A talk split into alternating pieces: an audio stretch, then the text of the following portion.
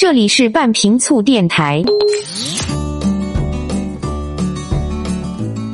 各位好，欢迎来到半瓶醋电台。今天来跟大家说一说体重管理。为了个人的事业发展、家庭幸福，我们要追求的不是单纯达到明星体重的目标，而是真正的健康有活力的体型。就不管是增重啊，还是减肥，都不能够损害健康，而是要增强身体的综合活力，提升生活的总体质量。其实，对于一个理性而成熟的成人来说呢，与其把减肥二字挂在嘴边不如切实的做好体重管理。那所谓体重管理呢，就是让自己的体重啊处于合理可控的范围当中，既不会迅速增重，也不会快速减重。不要把减肥当成短期行为，应该对自己的体重啊长期负责，这样才行。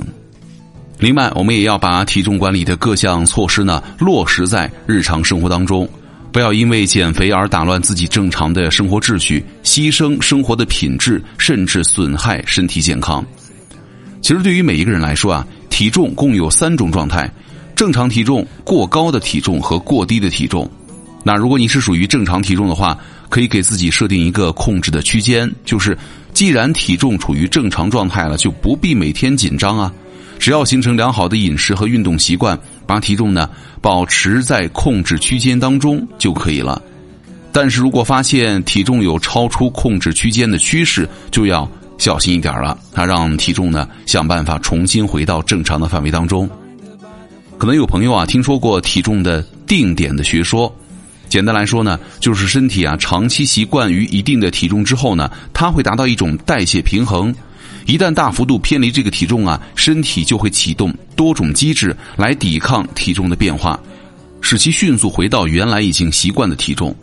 你比如说，脂肪总量减少会引起瘦素减少，让人啊不容易瘦下来；少吃东西呢，会引起胃部分分泌的饥饿素增加，这个也会让人食欲暴涨。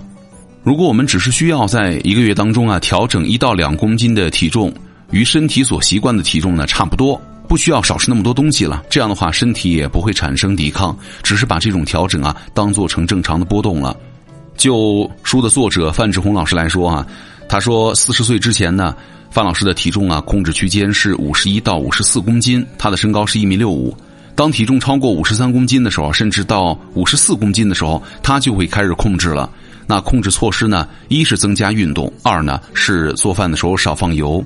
在体重变化初期呢，采取控制措施啊，不需要特别的严苛，而且很快就会达到效果。这样的话也不会造成体重啊较大的波动，既不会对于营养素的摄入和皮肤的质量造成压力，也不会让情绪啊发生太大变化了。而随着年龄增长呢，它的控制区间不断的上升，因为这个时候肌肉含量容易下降，更年期开始之后啊，骨密度也开始降低了。那五十岁之后呢？范老师把体重控制区间啊上移到了五十三到五十六公斤。其实他平时说很少称重哈，而是根据后腰上的肉的厚度啊来判断自己的状态。缺乏运动、体脂率上升的时候呢，后腰上的肥肉就会增加。那么一旦觉得后腰的肉太厚，他就会采取控制措施。范老师二十年以来啊，几乎不曾达到过体重控制区间的下限，倒是多次突破上限。他说：“呃，只需要注意啊，如果是超了的话，一个月左右就能够让体重啊回到正常范围当中。所以他说他现在还能够穿上二十年之前的衣服，只是稍微紧了一点点。那一定要避免先放任，再采取极端的措施去减肥，要让体重管理呢成为一种经常性的行为，融入到日常的生活当中，而不是与日常的生活呀割裂。那对于那些已经属于超重或者肥胖的人来说呢？”要为自己的体重设定一个合理区间，分阶段达到减重的目标，然后长期保持。不要一下设定一个很低的目标，你就是不管采取什么方法，体重的下降呢，一定是分阶段的，一个台阶儿一个台阶儿走的，很少有一条直线降下来的。那身体也需要一个逐渐适应的过程，尤其是体重基数很大的时候呢，减肥使身体变得疲软，体内的营养储备呢，也需要一个消耗过程。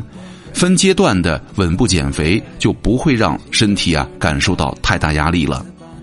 而且大量的研究表明呢，对于超重者来说，体重降低百分之十就能够让健康状况得到明显的改善。那么对于多数的超重中年人来说呀，哪怕只是减去两公斤的纯脂肪，他的健康状况都会有很大的改善。